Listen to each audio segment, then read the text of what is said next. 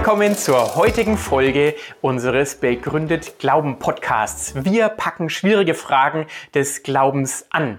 Mein Name ist Alexander Fink vom Institut für Glaube und Wissenschaft, das ich leite hier in Marburg und ich bin schon ganz gespannt auf die heutige Folge zum Thema Glaube, Wissenschaft, Denken, Erleben. Viel Freude damit.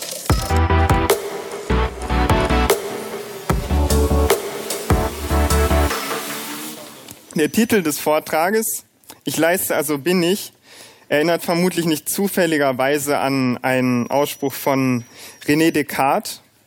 Der schrieb in seinem, seinen Prinzipien der Philosophie 1644, also indem wir so alles nur irgend Zweifelhafte zurückweisen und für falsch gelten lassen, können wir leicht annehmen, dass es keinen Gott, keinen Himmel, keinen Körper gibt dass wir selbst weder Hände noch Füße überhaupt keinen Körper haben. Aber wir können nicht annehmen, dass wir, die wir solches denken, nichts sind. Denn es ist ein Widerspruch, dass das, was denkt, in dem Zeitpunkt, wo es denkt, nicht bestehe. Deshalb ist die Erkenntnis, ich denke, also bin ich, von allen die erste und gewisseste, welche bei einem ordnungsmäßigen Philosophieren hervortritt. Dr. Christian Hofreiter. Ein paar Worte noch zu ihm. Er ist geboren und aufgewachsen in Tirol, hatte eine Lehrtätigkeit an der Uni in Innsbruck inne und war auch, hat auch als freiberuflicher Dolmetscher gearbeitet. Dann war er von 2004 bis 2006 Lobbyist in Washington. Danach entschloss er sich, Theologie zu studieren in Oxford, wo er schließlich mit einer Doktorarbeit zum Thema Völkermord im Alten Testament abschloss und ist im Moment auch Direktor des Zacharias Institut für Wissenschaft, Kultur und Glaube in Wien und Research Fellow im Oxford Center for Christian Apologetics. Bitte begrüßen Sie Dr. Christian Hofreiter.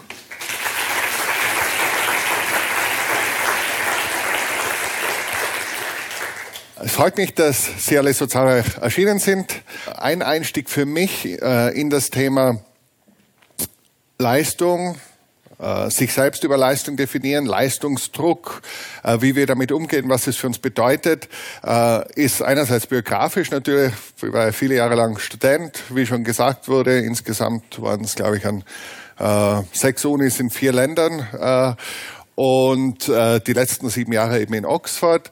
Und dann war ich in Oxford aber auch als Studentenseelsorger tätig und habe mit sehr, sehr vielen also äh, Studierenden, vor allem Postgrads und äh, Postdocs und äh, angehenden äh, Akademikern äh, zu tun gehabt und sehr oft auch in Krisen zu tun gehabt. Und ich weiß nicht, ob das auch hier in Zürich der Fall ist, aber im anglosächsischen Raum, also vor allem im Vereinigten Königreich, aber auch in Amerika, schrillen die Alarmglocken. Es gibt eine äh, Meldung nach der anderen, eine Headline nach der anderen, eine Coverstory nach der anderen. Was ist mit den Studierenden los? Die, die zerbrechen uns, die fallen auseinander. Äh, der Bedarf an psychologischer, psychosozialer äh, Betreuung scheint in die Höhe zu schnellen und man stellt sich wirklich die Frage, warum. Ich war gerade äh, vor zehn Tagen äh, am Wochenende äh, in Oxford, äh, habe dort ein Seminar gegeben und eine Teilnehmerin war dort als ähm, die, die ist im Counseling Department eben der Universität tätig und mit der ich dann länger gesprochen und auch äh, verschiedene Papers hat sie mir zukommen lassen, dann darüber zu sagen, was geschieht hier eigentlich. Also ich weiß nicht, inwieweit das auch von den Zahlen her die Schweiz oder, oder Österreich und Deutschland betrifft, aber nach dem Royal College of Psychiatrists ist die Zahl derer, die psychosoziale Dienste in Anspruch nehmen unter den Studierenden von vier auf acht Prozent gestiegen seit 2011. Also in vier Jahren eine Verdoppelung derer, die diese Dienste in Anspruch nehmen. Aus Amerika übrigens dieselben Zahlen, äh, die ich in der Literatur finden konnte von 2010 bis 2015. Verdoppelung. Ähm, die British Association of Counseling and Psychotherapy sagt, von 2010 bis 2013 gab es eine Steigerung von 58 Prozent äh, bei den diagnostizierten äh, psychischen Leiden äh, der Studierenden, die sie offenlegen. Und äh, Ruth Caleb, die ist die Chefin der psychologischen Betreuung an der Brunel University in London, äh, berichtet aus ihrer eigenen Erfahrung genau dasselbe, eine Verdoppelung in den letzten paar Jahren. könnte man einerseits natürlich sagen, okay, vielleicht ist das ja nur oder hauptsächlich darauf zurückzuführen, dass Studierende heute weniger äh, das Stigma fürchten, psychologische Betreuung zu suchen, sondern sagen, ich brauche Hilfe, ich suche mir Hilfe, ich lasse mich drauf ein. Und es von dem her eigentlich etwas Begrüßenswertes ist, dass der Bedarf, der immer schon da war, vielleicht jetzt besser abgedeckt wird und dass jetzt mehrere Studierende, die in diesem äh, Studentendasein in diesem Leistungsdruck sehr häufig, äh, den sie empfinden, einfach Hilfe brauchen, professionelle Hilfe brauchen und suchen. Ähnliches könnte man dazu sagen, dass eben die Diagnosehäufigkeit steigt. Das hängt auch damit zu tun, dass eben äh, oder, oder zumindest ist es so, dass die Diagnose häufig, häufiger bekannt gegeben wird, eben auch vielleicht, weil das Stigma sinkt. Also an und für sich wäre das eine begrüßenswerte Entwicklung. Was ich aber in dem Gespräch mit der Psychologin, die an der Universität in Oxford arbeitet, äh, entnommen habe und was auch in einem Artikel beschrieben wird, äh, wo diese Frau Caleb von der Brunel University äh, zu Wort kommt, ist, dass sich die Thematik in den letzten Jahren schon geändert hat. Also die äh, Frau Caleb sagt, dass sie am Anfang ihrer Tätigkeit in den 90er Jahren hauptsächlich mit Themen konfrontiert war, dass Studienanfänger Heimweh hatten, äh, dass es mit dem ersten Freund, der ersten Freundin auseinanderging, dass man sich auf neue Leute äh, einstellen musste in der neuen WG und diese Dinge, die halt mit dem Erwachsenwerden oder mit dieser Lebensphase sehr oft verbunden sind. Dass aber heute die dominierenden Themen sind Depression, Essstörungen, absichtliche Selbstverletzung. Also dass auch von der Thematik her, nicht nur von der Anzahl derer, die Hilfe suchen, sondern auch von der Thematik her, um die es geht, doch eine gewisse Verschärfung der Umstände stattgefunden hat. Und da ringen jetzt Administratoren, Administratorinnen in Universitäten, professionelle äh, Dienstleister, die Hilfe stellen wollen, auch Studierendenvertretungen selbst, mit der Frage, wie können wir dem begegnen, was geschieht hier. Es gibt natürlich Extremfälle, die hingehen bis zum Suizid. Äh, hier scheint, zumindest für Oxford gibt es da eine Langzeitstudie, wo 30 Jahre das verglichen wurde, die Häufigkeit äh, vom Suizid von Studierenden und Nichtstudierenden. Und da gibt es keine signifikanten Unterschiede. Also es scheint nicht so zu sein, dass ein Studium an einer Exzellenzuniversität äh, wie der ETH oder Oxford, äh, höheres Suizidpotenzial äh, mit sich bringt. Äh, aber es häufen sich vor allem in Prüfungszeiten äh, Fälle von deliberate, deliberate Self-Harm, also von bewusster Selbstverletzung, sehr häufig äh, durch eine Überdosis von Medikamenten oder äh, auch durch äh, das Zufügen von Schnittwunden. Also da gibt es einen Zusammenhang statistisch gesehen. Ähm, aber das sind sicher die Extremfälle. Die sind multifaktoriell, da steht oft viel, viel mehr im Hintergrund. Äh, der Leistungsdruck äh, wird viel, viel breiter wahrgenommen. Und überhaupt, die, dieser Leistungsdruck bezieht sich ja nicht nur auf das akademische Leben, sondern gehen weit darüber hinaus. Es wird nicht nur äh, Leistung gefordert im Sinne von eben, was war das zu lösende? Serin, ja, Serin zu lösen und so weiter, ja. Äh, sondern es geht viel weiter. Ähm, was mich äh, interessiert hat hier oder was mich äh, angesprochen hat, ich weiß nicht, ob jemand äh, Zeit Campus abonniert und diese Ausgabe gesehen hat, war vom ersten Drittel dieses, also Mai, Juni 2015, äh, eine leicht gehetzt wirkende, schwitzende junge Frau auf dem Cover abgebildet. Übrigens meistens junge Frauen am Cover, wer weiß warum. Ähm, äh, wie schnell muss ich sein, war die Titelgeschichte. Was man zwischen 20 und 30 angeblich schaffen muss. Ja? Und dann noch ein kleiner Überblick, äh, dass äh, die hier anwenden, sich vergleichen können, so sie denn in diesem Lebensabschnitt sind oder die anderen rückblickend vergleichen können.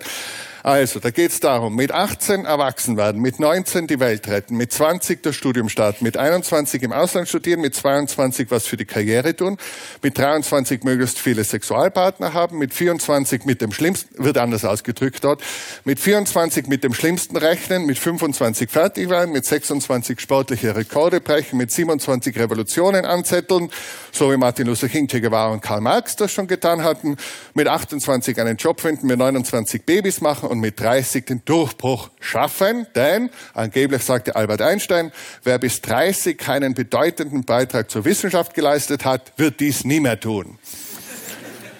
ich hoffe, Sie fühlen sich alle entspannt äh, und äh, liegen da gut im Rennen, je nachdem, und wissen ungefähr, was noch abzuhacken ist in den nächsten Jahren. Äh, also wenn sonst der heutige Abend nichts beigetragen hat, dann zumindest hoffentlich eine To-Do-List für die nächsten paar Jahre äh, geliefert. Äh, was dahinter steht, ist die sogenannte Social Clock Theory einer Psychologin, Bernice Newgarten. Äh, und die ist eben analog entwickelt dazu zur Biological Clock. Die biologische Uhr, die kennen wir alle, die biologische Uhr tickt. Es gibt das gebärfähige Alter. Und wenn das gebärfähige Alter einsetzt und vor allem, wenn es sich dem Ende zuneigt, dann äh, werden gewisse Botenstoffe ausgesandt und es kommt zu gewissen ähm, Verhaltensmustern, Erwartungen und dergleichen mehr. Und dasselbe oder in ähnlicher Weise ist es auch in Gesellschaften so, dass wir durch die Kultur, durch die Gesellschaft, durch unsere Familie, durch unser Umfeld geprägt werden und ein Gefühl bekommen dessen, was wir eigentlich schaffen sollen. Natürlich ist es nicht realistisch und nicht wirklich zu schaffen, was hier in der Zeit aufgelistet wird. Und die Zeit ist natürlich als liberales, aufgeklärtes Medium sehr darauf bedacht zu sagen, wie es eigentlich wirklich ist und dass man eigentlich viel mehr Zeit hat. Und dennoch ich glaube, es wird für die meisten von Ihnen nicht ganz unbekannt sein, dieses Gefühl, was andere schaffen, was Gleichaltrige schaffen, was Ähnlichaltrige schaffen, was Kommilitoninnen und Kommilitonen schaffen und dieser Vergleich. Wie, wie läuft Ihr Leben? Wie läuft mein Leben? Äh, und das kann akademischen Erfolg bedeuten, aber natürlich nicht ausschließlich akademischen Erfolg. Es geht viel breiter und es geht vielmehr auch um das Persönliche.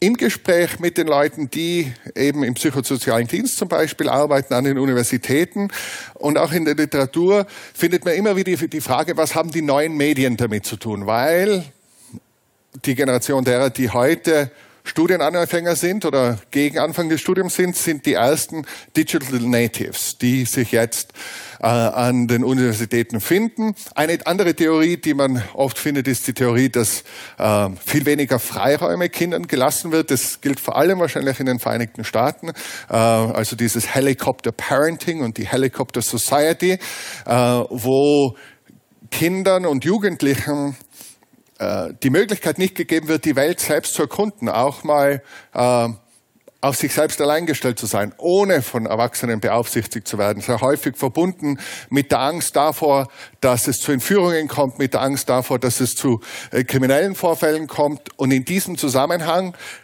ist diese behütende Elternschaft äh, nicht unbedingt der gesunden Entwicklung dienlich. Und es, in Amerika gibt es da Auswüchse dahingehend, dass es jetzt auch von den Colleges und den Universitäten dort erwartet wird und dass zum Beispiel Universitätsprofessoren äh, vor der Lektüre äh, von zum Beispiel The Great Gatsby angeben müssen, das könnte einen Schock auslösen, weil da, das, ist für, das sind sexistische Passagen und, äh, und Klassen und werden unterschiedliche Klassen gegeneinander ausgespielt. Also diese Warnhinweise und es ist mittlerweile so, dass teilweise es zu Klagen kam man hat mir nicht gesagt, dass es in diesem Buch um Rassismus geht und das hat mich bewegt. Und ich hätte gewarnt werden müssen. Und das ist wirklich ganz, ganz ernst. Da wurden Leute suspendiert. Es gibt einen Fall, wo ein Student ein Buch gelesen hat über die Geschichte von Studierenden, die sich gegen den Ku Klux Klan gewandt haben. Und am Titelbild des Buches war ein Bild von Ku Klux Klan Mitgliedern abgebildet. Und er wurde wegen rassistischer Belästigung suspendiert weil sich jemand durch dieses Titelbild gekränkt fühlte. Wohlgemerkt, das Buch äh, feierte den Kampf gegen den Rassismus. Also das sind Auswüchse, die zurzeit in den Vereinigten Staaten äh, stattfinden. Auch an Elite-Universitäten dort, da sind wir in Europa, Gott sei Dank, sage ich mal, noch weit davon entfernt. Äh, wenn das mehr interessiert, sehr interessanter Artikel dazu im Atlantic äh, erschienen im September, also diesen Jahres, also letztes Monat, The Cuddling of the American Mind war die Titelgeschichte. Da wird es ein bisschen historisch aufbearbeitet und im Prinzip ist die These, was hier beigebracht wird den Menschen, ist eigentlich pathologisch zu denken. Es ist eine pathologische Denkweise, immer das Schlimmste anzunehmen, dem anderen zu unterstellen, böse Absicht zu haben. Also äh, sehr interessant. Das wäre eine These, diese Helicopter Parenting und dieses Übersensibilisiert sein. Die andere These äh, ist die, die, äh, sagen wir mal, äh, Michelle Welbeck vielleicht äh, angerissen hat, schon in diesem Buch, vor ein paar Jahren ist es erschienen, die Ausweitung der Kampfzone.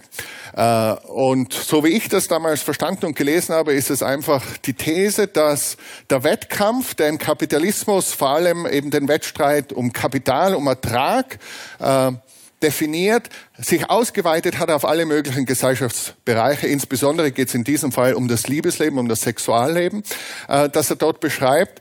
Und diese Ausweitung dieser Kampfzone scheint mir schon ein Phänomen zu sein. Und es wird, und das ist jetzt ein Stück weit meine Analyse, aber die ich aus, aus den Gesprächen mit anderen äh, Leuten habe, die in diesem Gebiet tätig sind. Es wird verstärkt durch die Echokammer der sozialen Medien. Äh, rein aus Interesse, wer hat hier noch oder schon einen Facebook-Account? Ja, okay. Bitte die Hände oben lassen, wenn Sie in der letzten Woche irgendwie auf Facebook waren. Ja, heute oben lassen. Okay, also schon ziemlich häufig. Äh, ich, würde mir, ich möchte das auch auf Dauer machen, zu sehen, ob ich da so Wellen feststellen kann oder Unterschiede zwischen den äh, verschiedenen Universitäten. Also Facebook, andere soziale Medien, was weiß ich, Twitter, Snapchat, äh, WhatsApp und so weiter, äh, prägen unser in der Welt sein.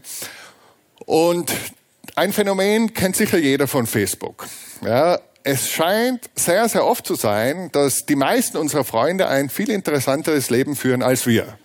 Ja, die trinken den super flat white direkt vor dem Opera House in Sydney. Die sind am Grand Canyon mit äh, wahnsinnig vielen hübschen jungen Männern, Frauen in, in deren Gegenwart. Die besteigen äh, den Kilimanjaro. Äh, die, also da jeden Tag eine Glanzleistung. Natürlich nicht bei jedem einzelnen Fall unserer Freunde, aber jeden Tag kriegen wir irgend sowas mit. Jeder hat wieder was Wunderbares erlebt. Ja? Und bei uns naja, also äh, ist es halt vielleicht nicht immer so. Und wie das auseinanderklafft, was wir sehen. Und natürlich ist es aber auch so, dass die wenigsten von uns ein Foto uploaden und sagen, ich sitze schon wieder allein zu Hause, der Kühlschrank ist leer, meine Freunde sind ausgegangen, ich fühle mich auch nicht besonders wohl, da muss ich jetzt unbedingt ein Selfie machen und das posten. Ja? Und wir wissen, dass auch wir nur posten, wenn wir eben gerade etwas haben, das wir herzeigen können, das in unser Image passt. Wenn wir mit anderen interessanten, lustigen, netten Leuten zusammen sind, an einem schönen Ort, etwas Cleveres gelesen oder gesehen haben. Also wir wissen sehr wohl, dass wir unser Profil sehr selektiv an die Außenwelt weitergeben.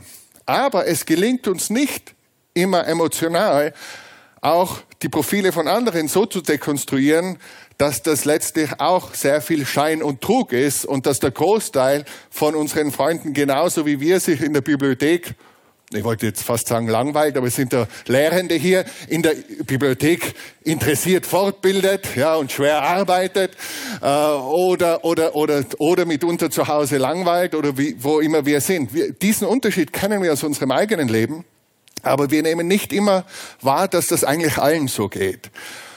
Und nachdem es eine 24-Stunden-Sache ist, sieben Tage die Woche, lässt uns das auch sehr selten los. Also ich weiß nicht, wer von Ihnen so wie ich sein äh, Smartphone als Wecker verwendet das erste in der Früh zu schauen, wie spät es ist, sind schon die Status-Updates von Facebook oder die WhatsApp-Messages und so sind schon da. Es beginnt und für sehr, sehr viele von uns vermute ich mal, dass auch der letzte Blick vor dem Einschlafen noch das Handy oder das Tablet ist. Ja, hoffentlich nicht für alle, aber ich denke, ich,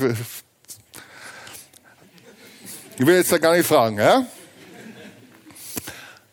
Und dann kann man hoffen, gerade wenn man an so einer Elite-Institution ist, wie der ETH oder sicherlich auch der Universität hier oder eben äh, meiner Alma Mater in England, Vielleicht wird es ja besser, wenn man mal mit dem Studium das hinter sich gebracht hat. Dann hat man nur mehr einen Job und nur mehr einen Vorgesetzten, anstatt zu viele Professoren, die zu beglücken sind.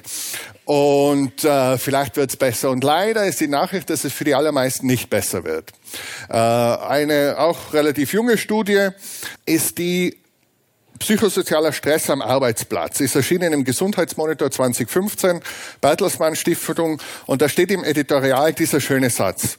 Generell scheint in unserer heutigen Leistungsgesellschaft der Leist Leitsatz zu gelten, möglichst perfekt zu sein und hart dafür zu arbeiten. Der Leitsatz ist, möglichst perfekt sein, hart dafür zu arbeiten. Und es reicht eben natürlich nicht nur akademisch brillant zu sein, sondern muss auch witzig sein und gebildet sein und natürlich hübsch sein und schlank sein und gesund sein und in sein. Also die ganzen Kriterien, nach denen man bewertet wird und sich auch selbst bewertet, gehen ja ins Unendliche. Und einen Aspekt greifen die beiden Autoren haben Chevalier und Kaluza hier heraus und sagen, dieses Management by Objectives, sehr modern. Es wird also nicht Micromanagement betrieben, sondern einfach gesagt, das ist das Ziel. Das kannst du in deiner eigenen Zeit und Art und Weise erreichen als Angestellter, als Angestellte. Wir geben dir das Ziel vor und du selbst darfst dir das einteilen, wie du das machst. Im Prinzip wird dadurch der Angestellte, die Angestellte zum Selbstständigen und verhält sich auch so. Überlange Arbeitszeiten, Verzicht auf Regenerationszeiten wie Pausen, Feierabend und Urlaub Präsentismus, also Arbeiten trotz Krankheit, medizinisch gesprochen interessierte Selbstgefährdung. Das breitet sich aus. Und 42 Prozent der Befragten für diese Studie äh, sprachen davon, dass ihr Arbeitsumfeld geprägt, ist von einer ständigen Leistung und Ertragsspirale.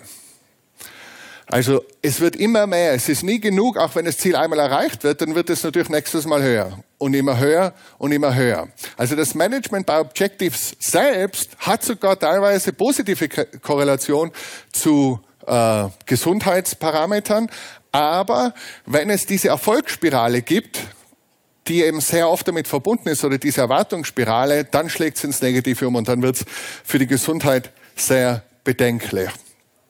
Und äh, diese, ähm, das, ja, das hört dann vielleicht in der Pension auf. Ja? Ist, dann ist vielleicht die, die Spirale am Ende. Das heißt, wenn man nicht selber bewusst gegensteuert, wenn man sich selber nicht bewusst positioniert, dann wird es nicht ausreichen, äh, herauszukommen aus, aus, aus diesem, äh, äh, aus diesem Rat Race, also aus, aus, aus dieser Spirale.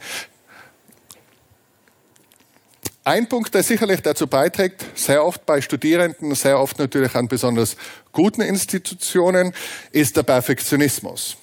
Darüber haben wir heute zu Mittag ein bisschen diskutiert, woher dieser Perfektionismus kommt. Äh, nicht selten findet man in der Literatur, dass es verbunden ist und auch natürlich in der persönlichen Erfahrung mit Minderwertigkeitsgefühlen. Oft auch werden Opfer von Bullying besonders anfällig für Perfektionismus. Sehr, sehr häufig spielt der Erwartungsdruck von Familien eine Rolle, wo immer nur das Beste gut genug ist und, und nur das Beste zählt. Oder Wettstreit mit Geschwistern. Also sehr oft ist es schon einem quasi in die Wiege gelegt und man hat es so mit auf den Weg bekommen. Und die Frage stellt sich, kann man ausbrechen? Wie kann man ausbrechen? In der heutigen Zeit, das trifft vielleicht noch stärker in Großbritannien zu, auch in Amerika, sind die Zukunftsängste auch natürlich nicht zu vernachlässigen, wenn es diese Malaise unter Studierenden äh, betrifft, äh, weil in England im Schnitt mit vielen, vielen Tausenden Pfund äh, das Studium, Schulden das Studium abgeschlossen wird und eben der Arbeitsmarkt sich nach der Finanzkrise noch nicht wirklich äh, erholt hat. Also das war so mal meine Einleitung ein bisschen das Problem zu umreißen oder die, die Problematik zu umreißen. Und jetzt möchte ich ein bisschen nachfragen. Zuerst mit zwei kleineren Rückfragen, zu sagen, wie können wir uns dazu positionieren? Wie positioniert sich ein Einzelner dazu, eine Einzelne? Und dann, welche größeren Fragen sind vielleicht damit befunden und welche Antworten äh, wurden in der Geschichte gegeben, werden heute gegeben, welche finden wir vielleicht für uns relevant? Die erste äh, mögliche Positionierung ist einfach zu sagen, ja, where's the problem? Äh, Leistungsdruck, okay, aber damit lebe ich ja gut. Ich leiste gern und ich bringe die Leistung und das wird mir vergolten mit Anerkennung, mit guten Noten, mit einem guten Gehalt, mit einer interessanten Position. Es macht mich vielleicht ähm, am Beziehungsmarkt auch attraktiver. Also für mich ist Leistung kein Problem. Ähm, und das will ja auch niemand madig machen. Also die meisten von uns, die wir hier sind, sind ja nicht äh, also Underachievers. Äh, und das, das ist ja auch was Schönes zu leisten. Und ich will auch äh, das als solches gar nicht äh, kritisieren und in Frage stellen, aber doch zwei Rückfragen stellen. Zum einen, macht uns das wirklich aus? Also beschleicht uns nicht doch hin und wieder vielleicht, wenn wir einen philosophischen Aussetzer erleben, die Frage, bin ich das wirklich? Bin ich wirklich definiert durch das, was ich leisten kann, durch meine akademischen Fähigkeiten, durch meine Fähigkeiten irgendwie etwas voranzubringen oder was macht mich sonst noch aus? Also diese, von dieser Frage sind wir wahrscheinlich nie auf Dauer isoliert. Und das Zweite ist, dass es die Erfahrung von sehr, sehr vielen sehr erfolgreichen Menschen ist, dass wenn sie oben ankommen, was immer ihre Karriereleiter ist, dass nicht das auf sie wartet, was sie sich eigentlich erhofft und versprochen hätten. Äh, man könnte Beispiele aus der Wissenschaft dazu erzählen, man könnte Beispiele aus der Wirtschaft dazu erzählen oder auch aus dem Spitzensport. Ein Freund von mir zum Beispiel, Dan Nolte war Pitcher, im, also ist Amerikaner, äh, im, im Baseball und hat viele Jahre bei den Twins gespielt, dann bei den New York Yankees und mit den Yankees hat er die World Series gewonnen. Da spielen zwar nur zwei Nationen mit, aber es ist trotzdem die World Series. Und es ist, sie sind auch die Besten, ja, also es bezweifelt niemand. Äh, und wer das gewinnt, das ist eben ungefähr so, wie wenn man die Champions League gewinnt oder die Weltmeisterschaft, wie auch immer, in einem Sport seiner Wahl. Also das höchste der Gefühle für einen professionellen Athleten ist natürlich auch mit viel Geld verbunden. Und als er und die, was war noch im Heimspiel, also ist immer Super Bowl, ist immer dann sieben Spiele, das war im Heimspiel, dass sie den entscheidenden Sieg, äh, nicht Super Bowl, die, die World Series sind sieben Spiele, dass sie den entscheidenden Sieg gewonnen haben. Und er hat gefeiert, gefeiert mit seinen Freunden, äh, Jubelstimmung, aber innerlich war er ganz woanders. Sie waren in einer Stretch-Limousine, sind über den Hudson River in New York gefahren und er sagt zum Fahrer, fahr ran, ich möchte runterspringen. Und alle, ha, ha, ha, very funny. Aber ihm war nicht zu Scherzen zumute. Es war so eine Enttäuschung, was er jetzt empfindet, nachdem er dieses große Ziel endlich erreicht hat, dass er Suizidgedanken hatte. Er ist Gott sei Dank nicht gesprungen. Sein Leben hat eine andere Wendung genommen. Ich habe ihn in Oxford äh, kennengelernt, als wir uns ein Studienzimmer geteilt haben und wir beide Theologiestudenten waren. Ja. Ich, der ehemalige Lobbyist, er, der ehemalige äh, Baseballspieler, also alle möglichen gestrandeten Existenzen, äh, haben sich dort äh, gefunden in Oxford. Äh, aber es war für mich schon äh, interessant. Ich habe äh, kürzlich war ich, in Schottland mit einem ehemaligen Footballspieler, der genau das gleiche erzählt hat von der äh, von der NFL, wo er nach seinem ersten Sieg im Super Bowl zurückflog und vor allem zwei Rookies, also die beim ersten, die ihre erste Saison hatten, mit den Denver Broncos war das, und zum, also erste Saison und sofort gewinnen und die dann im Firmenchat oder im, halt im Chat der, der Broncos, wo der eine zum anderen sagt, was that it? Was that it? Was das wirklich schon? Und äh, man kennt es auch von Top-Managern. Sie werden aus den Berichten äh, wissen von CEOs, CFOs und anderen, die sich äh, in der Schweiz das Leben genommen haben. Äh, also beruflicher Erfolg allein, auch auf höchster Ebene, garantiert kein Glück und keine Zufriedenheit. Von dem her, wenn jemand sagt, where's the problem? Sage ja, eine Zeit lang ist es vielleicht befriedigend, aber ob es allalong wirklich befriedigend sein kann, würde ich mal in Frage stellen. Das zweite wäre vielleicht, dass man sagt, okay, es gibt diesen Leistungsdruck, aber ich stehe darüber. Ich weiß, was mir wichtig ist. Und naja, natürlich, ich bringe meine Leistung, wo ich muss, aber das definiert mich nicht, das macht mich nicht aus. Ähm, das wünschen wir uns, glaube ich, alle. Inwieweit uns das wirklich gelingt, ist eine andere Frage. Wie oft müssten wir durch die Prüfung durchfallen? Wie oft müssten wir uns auf einen Job bewerben und keine Antwort bekommen oder eine negative Antwort bekommen?